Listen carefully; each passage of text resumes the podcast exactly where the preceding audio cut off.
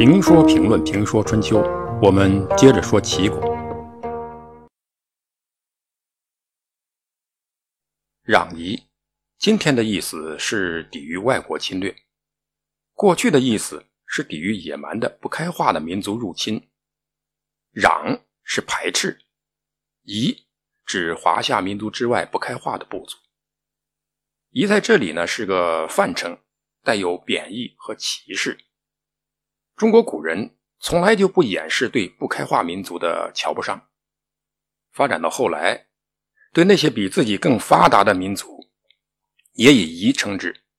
但是，当发现这些人很厉害，又是漂洋过海来的，不同于过去的夷狄，就改称这些人为洋人。后来，洋就有了尊重和区分的含义，至少。洋人的称谓多少带有羡慕与赞许的意味，歧视夷人与哈洋，都是与当今社会的价值观冲突的。当今社会的价值观是人人平等，民族与民族是平等的，国家与国家之间也是平等的。中国从古到今都是强调等级的。我们常说中国是礼仪之邦，这个礼仪的基础就是等级。没有等级，哪来的礼仪？礼仪是依附于等级的，大家都一样了。在传统中国人看来，那才是不懂礼貌。因此，礼仪是等级的外化。这个外化的等级体现在方方面面，比如什么等级穿什么颜色的服装，奏什么样的音乐，实行什么样的礼仪。今天最形象的就是排座位儿。没有等级，这领导开会怎么排座位不排座位这还讲不讲礼仪？那不是乱套了吗？因此，在传统中国，一定要有等级、有大小，然后才有礼仪。没有等级、没有大小，礼仪就没有根基和依托。既然有了等级，称谓也就不一样了。这本身就是礼。文明发达的国家就成为君子之国、道德之国、礼仪之邦，而文化落后的国家就成为蛮夷、夷狄、戎狄或化外之民。为什么叫蛮夷、夷狄或戎狄？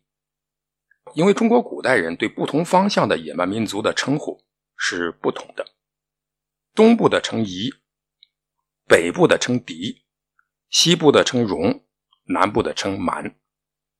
当然，这些部族在生活习惯、生存方式、长相与行为方式等方面也是不同的。东部的彝人一般跟鸟有关，彝人大都崇拜鸟，最为典型的就是凤凰，中国人的图腾。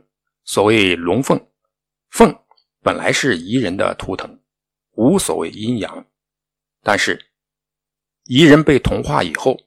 彝人的图腾也就变成了阴性的了。这一方面说明彝人受华夏文化的影响深刻，另一方面也说明华夏文明的包容。北部的狄和西部的戎大概都与犬科动物有关。我们从汉字的偏旁部首就可以感受到，西部和北部都是狼图腾的部族，而南部的部族却与虫有关，所以。称蛮。一般来说，在商周时期，夷人最多也最难对付，因此有九夷、八狄、七戎、六蛮之说。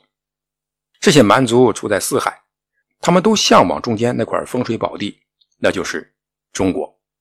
中国的图腾龙的形象中，大概可以看到这些部族的图腾：凤凰、飞鸟、狼。鱼鳞、牛马等等，在周代以后的很多时代，华夏民族周边的这些游牧、文化不开化的民族，给华夏诸侯带来了许多麻烦。在周人看来，他们一直是麻烦的制造者。西周就是因为那些狼图腾的人而灭亡的。周幽王及其太子死于西戎之手。周王室东迁以后，一方面。夷狄之乱有所缓解，另一方面，周王室已经不是最富有的主了，或者说周王室已经不是攘夷的主要责任人了，因此夷狄对周王室的骚扰少了些，但是他们对其他诸侯的骚扰却不减。只要存在这么一股力量，就总是要做出点事儿的。因此，一些诸侯小国，尤其是一些边缘的小国，日子就有些难了。但是时势造英雄，诸侯们有了齐桓公。有了管仲，多亏有了管仲。孔子曾经说过：“如果不是管仲，我们都是左任之人，也就是说，我们都将成为野蛮人。”齐桓公称霸，对于震慑这些野蛮部落还是起了很大作用的。齐桓公十二年（公元前六百七十四年），出兵伐戎狄，虽然没取得什么实质性的结果，却赢得了保卫华夏。攘出夷狄的好名声，在战略上取得了利益。齐桓公攘夷的故事主要体现在救燕、存邢和重建魏国方面。